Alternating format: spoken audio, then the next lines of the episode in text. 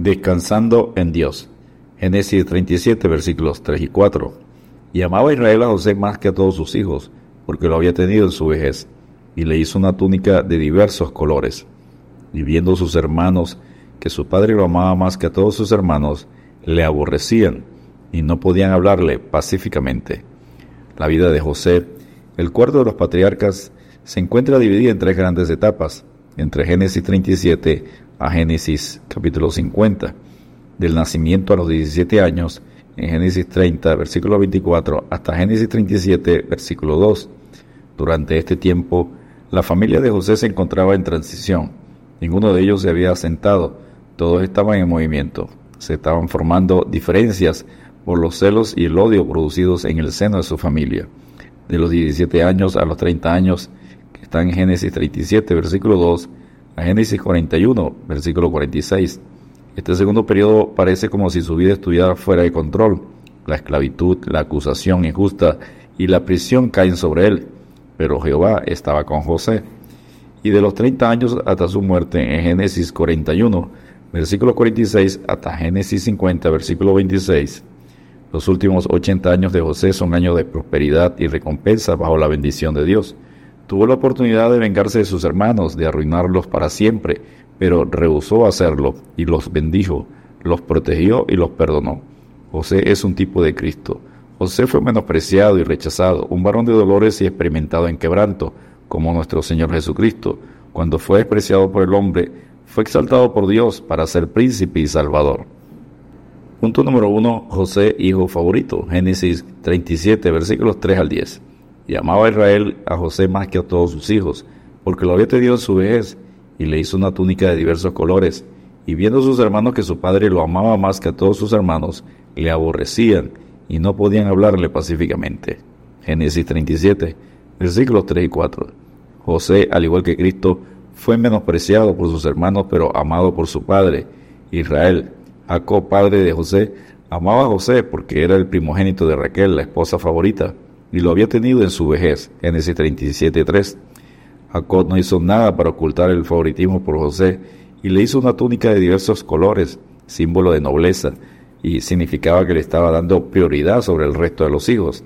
El favoritismo de Jacob había generado por años celos y estos se habían transformado en odio y resentimiento hacia José. En Génesis 37, versículos 4 y 11. Tres factores habían contribuido a esta triste situación. Número uno, había informado a su padre de algunas de las cosas malas que sus hermanos hacían. Génesis 37, versículo 2, parte C. Número dos, llegó a ser hijo preferido de Jacob. Génesis 37, 3. Y número tres, aborrecido por sus palabras, pero honrados con las visiones. Por causa de los sueños que anunciaban la alta posición de José en Egipto, el primero de ellos vio que todos los hermanos se inclinaban hacia él. Le respondieron sus hermanos, ¿reinarás tú sobre nosotros o señorarás sobre nosotros? Y le aborrecieron aún más a causa de sus sueños y sus palabras. Génesis 37, versículos 7 y 8. En el segundo sueño el papá, la mamá y sus hermanos se inclinaban a él. Y aquí que he soñado otro sueño, y aquí que el sol y la luna y once estrellas se inclinaban a mí. Y lo contó su padre y a sus hermanos, y su padre le reprendió y le dijo, ¿qué sueño es este que soñaste? ¿Acaso vendremos yo y tu madre y tus hermanos a postrarnos en tierra ante ti? Y sus hermanos le tenían envidia, mas su padre meditaba en esto. Génesis 37, versículos 9 y 11. Cristo, al igual que José, fue menospreciado por su pueblo. A los suyos vino y los suyos no le recibieron. Juan 1.11. Israel nunca aceptó la deidad de Cristo cuando dijo, yo y el Padre uno somos, Juan 10:30. Pero aunque sus hermanos, la nación de Israel, le tuvieron en poco, fue reconocido por su Padre Celestial como, este es mi Hijo amado en quien tengo complacencia, Mateo 3:17.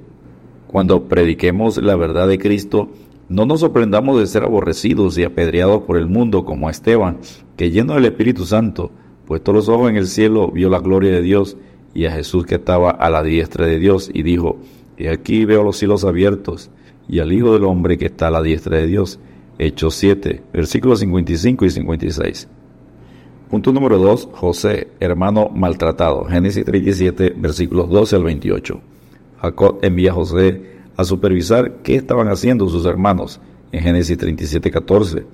qué hostilidad la que reinaba en esa familia por los celos. Tan pronto como vieron que José se acercaba, la reacción inmediata de los hermanos fue conspirar contra él para quitarle la vida. Génesis 37, versículos 18 al 20. Su hermano mayor, Rubén, interviene y no permite que le quiten la vida. Lo primero que hicieron fue arrancar la túnica de colores que lo hacía ver diferente a ellos y luego lo echaron a la cisterna vacía, un pozo sin agua. En Génesis 37, versículos 21 al 24. José es vendido como esclavo para Egipto por 20 piezas de plata, el pago por un esclavo incapacitado. En Génesis 37, 28. En Egipto sería recompensado al ser segundo después de Faraón. En Génesis 41, versículos 40 al 44. Jesucristo fue vendido por Judas Iscariote por 30 piezas de plata. Mateo 26, 15. El hijo mayor de la parábola del hijo pródigo, el fariseo, terminó crucificando al Padre en una cruz. Les habló otra vez Pilato, queriendo soltar a Jesús, pero ellos volvieron a dar voces diciendo, crucifícale, crucifícale. Lucas 15, 28 al 32 y Lucas 23, 20 al 21. Sepultaron a Cristo en la tumba, pero ni la muerte ni la tumba pudieron retenerlo. Cristo lo usó para demostrar su victoria. No temáis. ¿Por qué buscáis entre los muertos al que vive? Lucas 24, 5. Resucitó. Está vivo, sentado en el trono celestial. Cristo, habiendo ofrecido una vez para siempre un solo sacrificio por los pecados, se ha sentado a la diestra de Dios. De ahí adelante, esperando hasta que sus enemigos sean puestos por estrado de sus pies. Hebreos 10, versículos 12 y 13. Descansemos en Dios porque Cristo puede también salvar perpetuamente a los que por Él se acercan a Dios, viviendo siempre para interceder por ellos. Hebreos 7:25. Dios te bendiga y te guarde.